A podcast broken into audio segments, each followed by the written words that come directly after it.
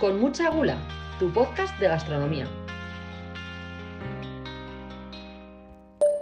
Hola abuela, ¿qué tal estás?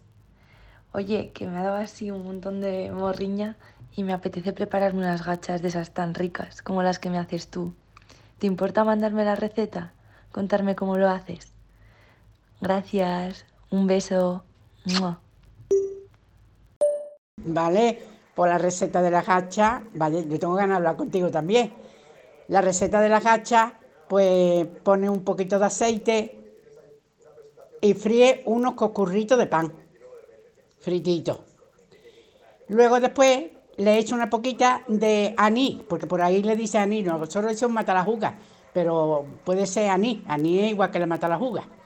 Pues le echo un poquito de anís al aceite y una poquita de cara de limón, si tiene también, y una poquita de canela. Y luego después, pues aceite lo cuela para otro cacharrito ya para hacer la hacha, ¿sabes? Y le echa una cucharada o dos cucharadas o tres, según las que vayas a comer tú, ¿sabes? Si es para ti sola, pues con dos cucharaditas de harina, pues tendrá bastante, dos o tres. El otro día hice yo una y le eché tres cucharaditas de harina y la cocina, le, echa en el aceite y le, vuelve, le, da un poquito, un poquito en el aceite y luego le va echando la leche, un vaso, bueno, dos vasitos de leche. Le echa las tres cucharaditas, le echa dos vasos de leche. Y bueno, nada, y ya moviéndola, moviéndola. Y luego después pues le echa los coscurritos fritos. Yo creo que, que te lo he dicho bien, vaya. Hola, hola gourmets, bienvenidas y bienvenidos otra semana más a Con mucha gula. Hoy es que no puedo ni esperar un poco para contaros de qué va a ir el programa. Aunque habéis podido leer el título, hoy vamos a hablar de memoria, de cultura, de mujeres y de cuidados. Sí, sí, de todo eso. Y no, no os preocupéis que no se me ha ido la olla. Sé que esto sigue siendo un programa de gastronomía. Y justo por eso. ¿Acaso hay algo que englobe mejor la memoria de un pueblo que sus recetarios? Desde la Edad Media contamos con testimonios sobre distintas preparaciones, tanto de comidas como de ungüentos para curar males o mezclas para hacer perfumes. Estas recetas nos dan pistas no solo de los ingredientes, sino de la economía de un lugar, de las transferencias culturales, de los roles de género dentro de una sociedad, del vínculo que este pueblo tiene con su territorio. Es decir, muchísima información sobre todos los pueblos. Además, lo bonito de los recetarios es que son una constante a lo largo de toda la historia. De hecho, seguro que si les preguntáis a vuestras madres o abuelas, ellas también tienen su pequeño librito en el que albergar la memoria, en el que escribir cantidades necesarias de cada ingrediente para cuidar del paladar de los suyos. Y digo madres o abuelas porque aunque no siempre han sido ellas las autoras de los recetarios, en la calle eran las mujeres las guardianas del saber gastronómico. Eran las que se movían entre fogones día a día, las que conocían los verdaderos secretos. Por eso, os he asegurado con tanta certeza que hoy vamos a hablar de memoria, de mujeres y de cuidado. Y para hablar de esa memoria y de las mujeres que hay detrás de los recetarios, no he podido evitar tirar un poco yo de mis recuerdos. Delante de mí y al otro lado del micro tengo a una mujer que forma parte de mi memoria personal. No os hacéis a la idea de la ilusión que me hace presentaros hoy a Janet Acosta, periodista gastronómica y parte del proyecto Recetarios Domésticos Históricos de Canarias, y además de eso, profesora universitaria. De hecho, Janet es parte de mi recetario personal porque fue mi profesora de redacción periodística allá por primero de carrera. Hoy, después de unos cuantos años, nos hemos reencontrado aquí, en la Universidad Rey Juan Carlos, en medio del campus de Vicálvaro. Así que, bienvenidos al ambiente perfecto para hablar de memoria, de mujeres y de identidad. Bienvenida, Janet. Es un placer contar contigo hoy en el programa. Hola, muchas gracias. La que está súper emocionada soy yo. Qué maravilla. Reencontrarnos aquí en la universidad. Fue hace cinco años cuando, cuando estabas en, las aulas. Eh, Ahí es nada. Ya, ya, ya, ya ves. Fue mi primer año dando clases en, este, en esta universidad, así que también es de verdad muy emotivo. No, se olvida esos primeros alumnos y alumnas. Qué bonito, qué bonito. Es que ya empezamos con las emociones a flor de piel, ¿eh? Pero bueno, vamos a meternos un poco con la chicha, que yo me pongo a hablar y, no paro. Y yo más o menos he dejado bastante claro qué simbolizan y qué significan los recetarios para mí, pero me gustaría saber qué es un recetario para ti.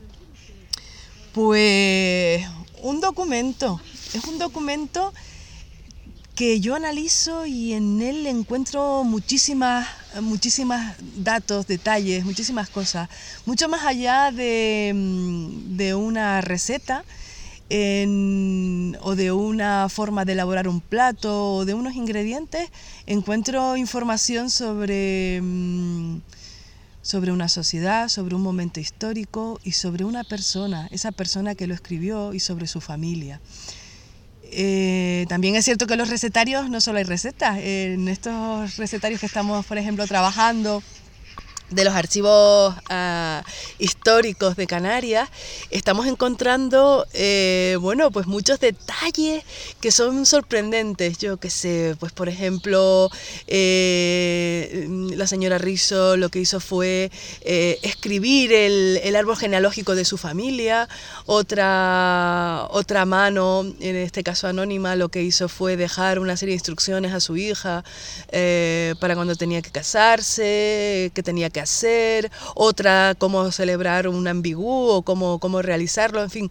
Hay muchos detalles, muchos detalles que están al margen incluso de la gastronomía. Que, que al final la cocina, los ingredientes y todos estos recetarios van mucho más allá. O sea, hay mucha información que se esconde ahí entre líneas y que gracias a proyectos como, el vuestro podemos descubrir, ¿no? indagar. Sí, fíjate, planteate una cosa. Ay, por cierto, también recuerdo otras cosas bonitas. Hay eh, letras de canciones escritas, adivinanzas, eh, cosas así, ¿no? Pero es que yo pienso en algo.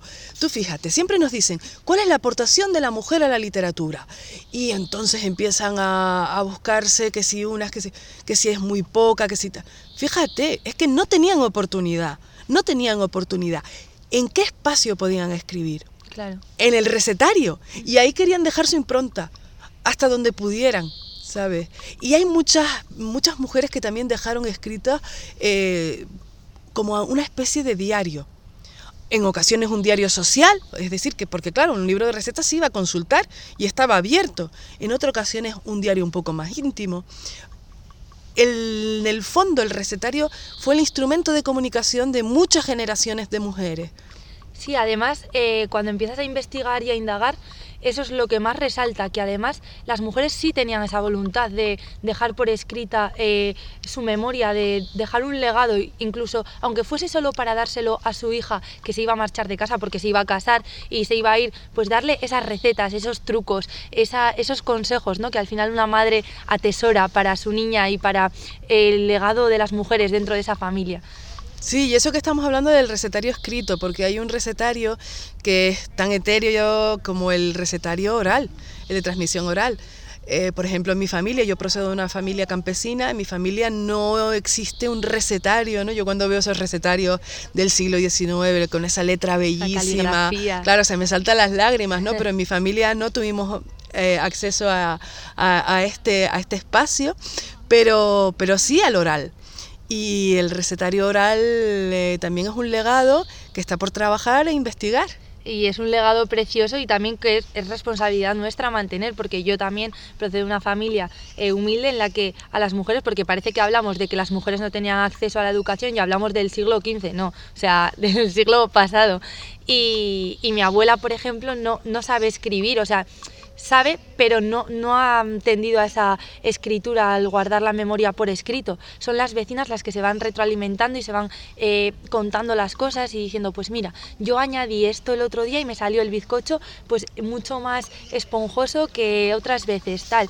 O, por ejemplo, con la tortilla de patata, que es algo tan tradicional, tan característico, es mi madre diciéndome, no, no, el último huevo lo añades cuando ya hayas puesto las patatas, que así queda mucho más jugosa la tortilla. claro, o sea, y ese, esa, ese conocimiento, ese saber ¿no? que tienen las mujeres que no se pone en valor y no, no lo sé por qué. Mm, bueno, bueno, porque los saberes domésticos parecen siempre algo eh, de menor relevancia que otro tipo de saberes.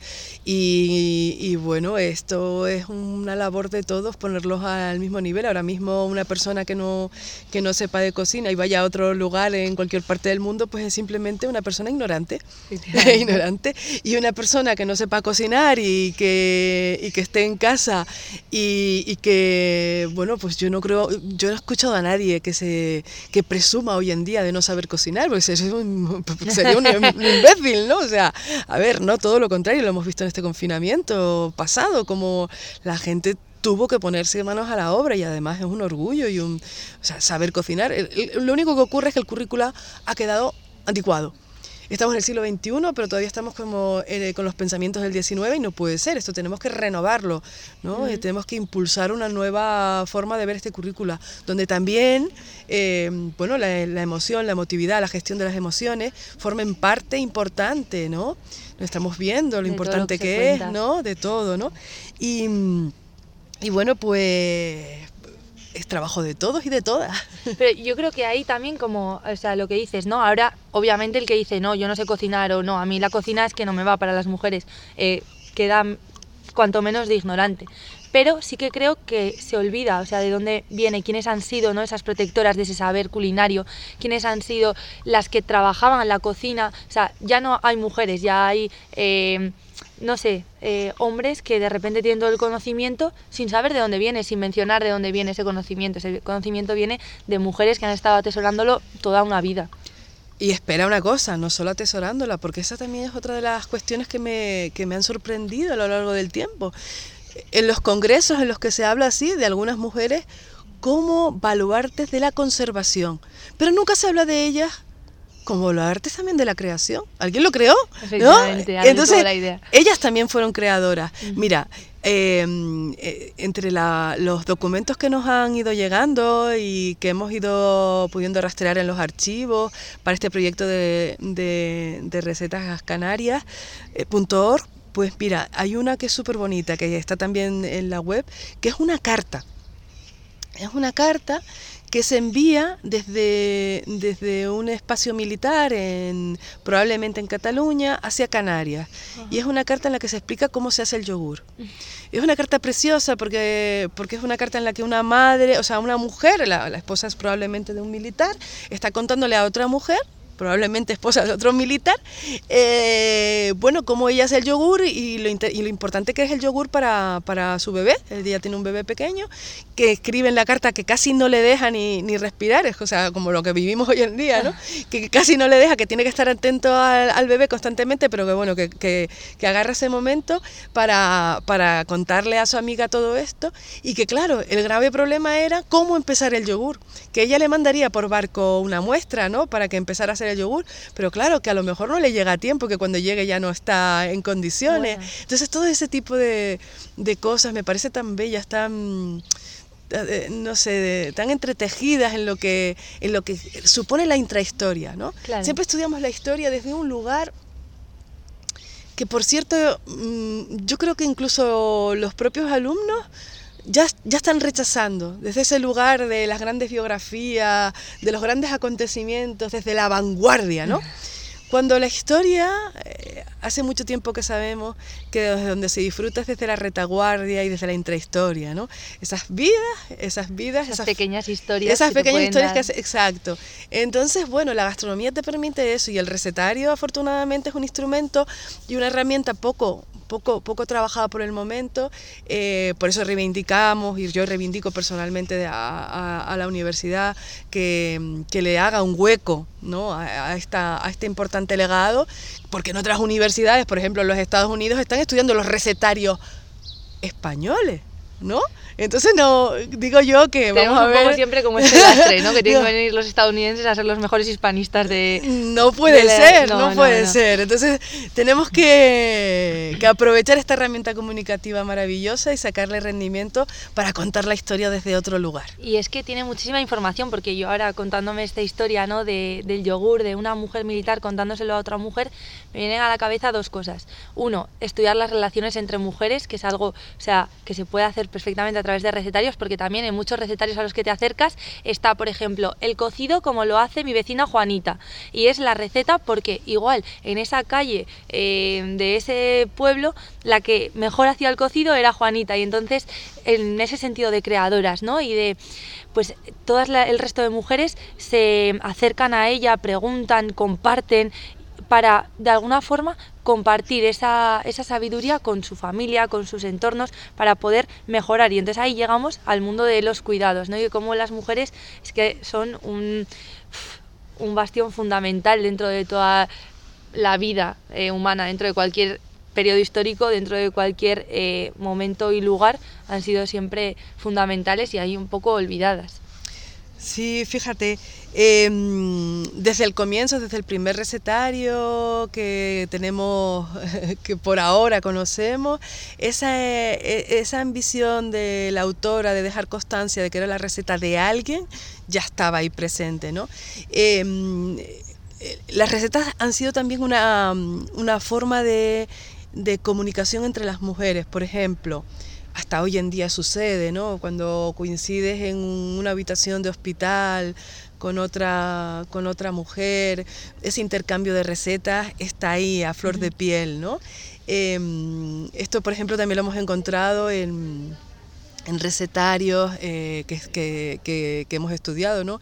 Que se pone, y además forma parte de esa comunicación intercultural, ¿no? Porque a lo mejor esa persona es de la isla, en nuestro caso, de la isla de La Gomera y tú eres de la isla de Tenerife, o es de Barcelona y tú eres en fin, entonces esa, esa comunicación intercultural se produce a través de la gastronomía, es la primera forma mm. de abordar, ay, ¿y ustedes cómo lo hacen? Oh, ¿y ustedes cómo lo comen? ¿no? Ese interés, ese interés por saber del otro antes de imponerse. Efectivamente. Qué, qué, qué, bella y qué inteligencia, forma de, de, entenderse, ¿no? Y que además es casi básico, porque tú viviendo en Cataluña o viviendo en una isla o en otra, tienes unos productos a mano que igual la otra persona no tiene, o tienes eh, una forma de introducirlos en la cocina, al final condicionada por el medio en el que vives. Entonces, claro, es, o sea, sí o sí hay un intercambio cultural, hay elementos que no eh, conoces que te puede otorgar el otro y ese acercamiento también, ese estudio del otro a través de los recetarios, a través de lo que un pueblo decide quedarse de otro y qué cosas desecha, por ejemplo, también. Por ahí todo un poco... Sí, fíjate, hay, una, hay un caso también de, de una señora interesantísima que se apellida Zamorano Lomo.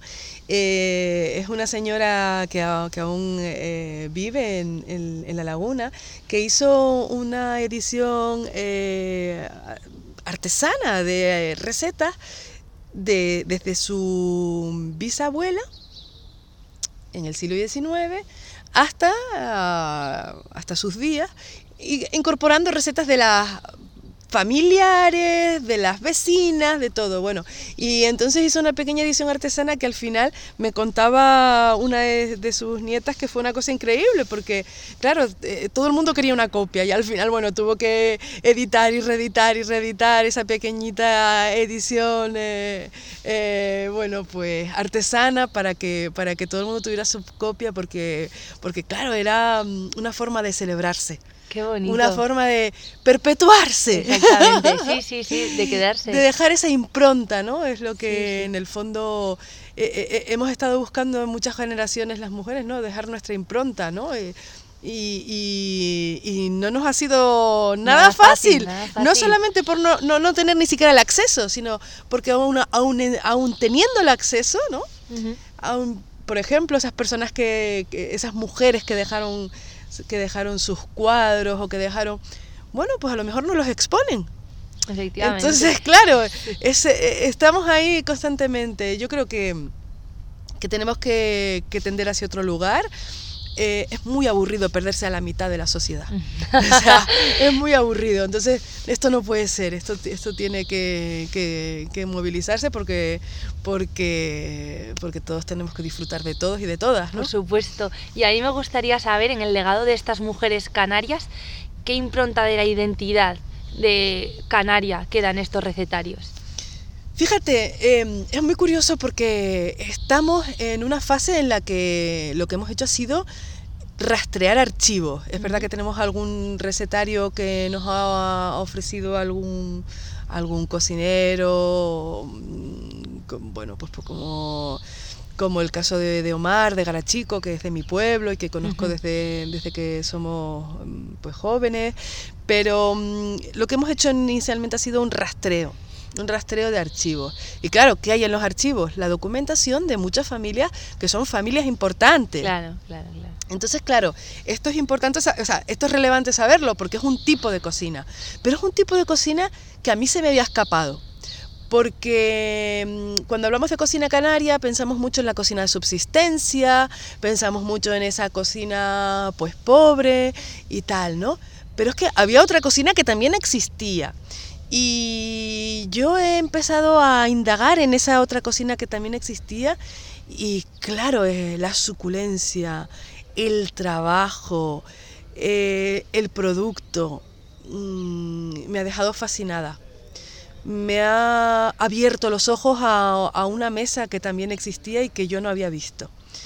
Entonces. Dentro de ese conglomerado era una de mis preguntas: si habéis encontrado recetarios de diferentes clases sociales y si se veía reflejado esto en los. Claro, la cuestión es que en esos archivos lo que vamos a encontrar es una clase social elevada.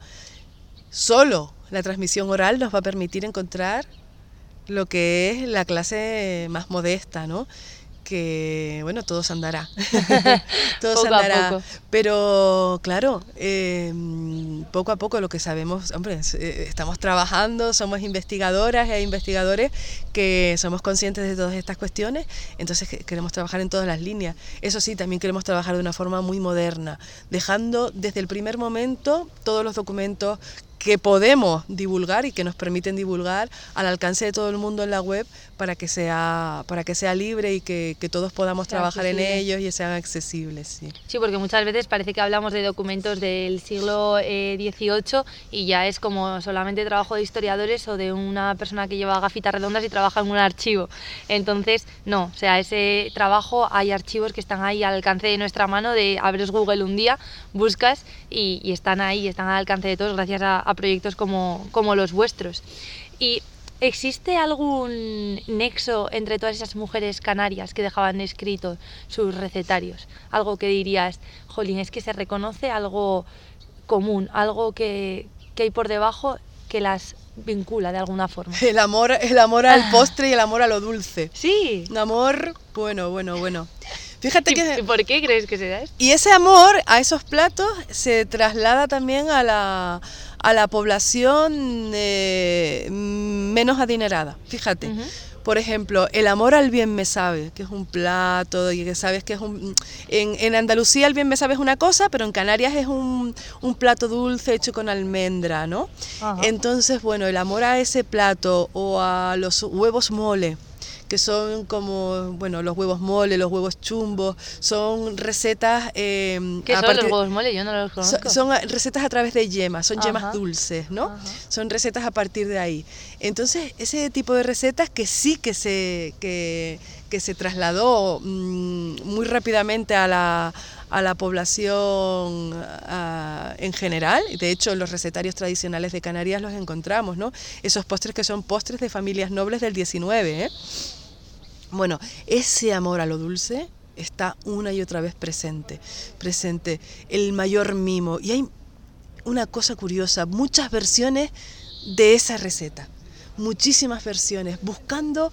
Eh, ¿En un mismo recetario o en diferente? En el mismo, en el mismo, como buscando la perfección. La, perfección. Ay, a rozar el cielo al final de la comida. ¿Y eso pervive hoy en la sociedad canaria? Bueno, los canarios son. los canarios y canarias somos, vamos, nos encanta el dulce. Tenemos de, verdad demasiados problemas con la esto. minero, se diría en mi tierra. o sea, demasiados problemas, en serio, ¿sabes? O sea que. Qué bueno, qué bueno. Y. Bueno, así por ir cerrando un poco, ¿con qué recetario, con qué documento que has encontrado te quedarías tú? ¿Cuál te tocó la fibra? Así. Uf, varios. Mm. Me tocó mucho la fibra, fíjate, Vale, la carta de la que os he hablado, que me tocó mucho la fibra, me sentí, fíjate, leyéndola un siglo más tarde, me sentí muy identificada en ese papel de madre, en ese papel de, cuidadora, me sentí muy identificada y de, y, no sé, en todos los sentidos me sentí muy identificada, pero mm, me emocionó mucho ver cómo se aprovechaba los papeles que los hombres eh, despreciaban. Por ejemplo, me encontré que muchos papeles de recetas en el reverso son o cuentas mm, o, o, papeles antiguos, ¿no? porque claro, no había, aunque eran una familia más o menos bien, para las recetas no había papel nuevo, no había cuadernos nuevos, sino que aprovechaban los papeles que dejaban los maridos. Claro, claro. Y eso a mí me emocionó muchísimo. Para esas cosas que quería hacer la mujer, pues bueno, había las sobras ahí de. Incluso aún siendo de una familia bien. Ya, ya, No había un, cuaderno específico, ¿no? Eh, en, dependiendo de qué momento. Estamos hablando del siglo XIX, ¿no? O sea, de principios del siglo XIX. Entonces, fíjate, o sea, me pareció muy emocionante cómo aprovechaban todos los papeles. Por eso los reversos, digo yo, ¿pero ¿y esto qué es? ¿Qué es esto en el reverso? Y claro, era por esto porque aprovechaban los papeles. Qué bueno, qué interesante, la verdad. Y así para terminar, ¿tú con qué ingrediente nos dejarías para salvaguardar la memoria? tanto culinaria como en todos los aspectos, ¿no? Al fin y al cabo. ¿Crees que es interesante que nosotras y nosotros eh, empecemos o recuperemos esa idea de escribir las recetas, de, dejar por escrito? Yo creo que el, género de la receta no, no, se va a perder nunca porque porque bueno, es un género por sí mismo que necesitamos todos y todas, no solamente para, cocinar, sino también para funcionar en la vida. Y, y yo creo que ahí va a permanecer, eso es, inevitable, es como el género de la carta. Bien, ya no nos escribimos cartas, pero aún seguimos escribiéndonos mails. Efectivamente. O sea, se, se recuperarán otros formatos de otras maneras, pero ahí estará. Vale, el TikTok me da igual, o sea, pero ahí estará. La esencia es la esencia. Y, y el ingrediente que, que invito a pensar es el ingrediente que que más político, histórico y, transversal me ha parecido siempre, y es la caña de azúcar. La caña de azúcar. La caña de azúcar, ¿por qué? La caña de azúcar, porque la caña de azúcar ha sido el ingrediente que más ha viajado por eh, todo el planeta. Eh, la caña de azúcar ha sido el que más injusticias ha provocado y el que más enfermedades ha salvado, dependiendo de qué momento. Eh, la caña de azúcar lo tiene todo. Madre es mía. Mi pues. ingrediente mm, totémico. Se puede hacer ahí un estudio transversal sobre la caña de azúcar. Qué guay, qué bonito. Pues muchísimas gracias, Janet. Ha sido un placer charlar contigo sobre este tema. Yo no puedo más que quitarme el sombrero ante proyectos tan potentes. Yo también, somos una sin sombrero. Arriba el trabajo de las mujeres, pues, siempre. Y, y, por supuesto con una reivindicación tan clara de, de género y de identidad. Así que muchísimas gracias. O sea, ha sido, ya te digo, un placer. Mm, yo desde aquí, desde mi pequeña plataforma, mm, reivindico contigo algo tan cotidiano e infravalorado como los recetarios y, las mujeres. Enhorabuena, de verdad. Gracias, enhorabuena a ti. Chao. Por mi parte, hoy me despido con una cita de la gran Emilia Pardo Bazán para reivindicar la necesidad de cuidar de nuestra memoria. Hay que apresurarse a salvar las antiguas recetas, ¿Cuántas vejezuelas habrán sido las postreras depositarias de fórmulas hoy perdidas? Así que hablad con las guardianas del saber en vuestra casa, que os enseñen sus recetarios, sus recuerdos y sus trucos para que no se pierdan en la historia. Hasta la semana que viene. Muchísimas gracias, como siempre, por estar ahí. Adiós. Con mucha gula, tu podcast de gastronomía.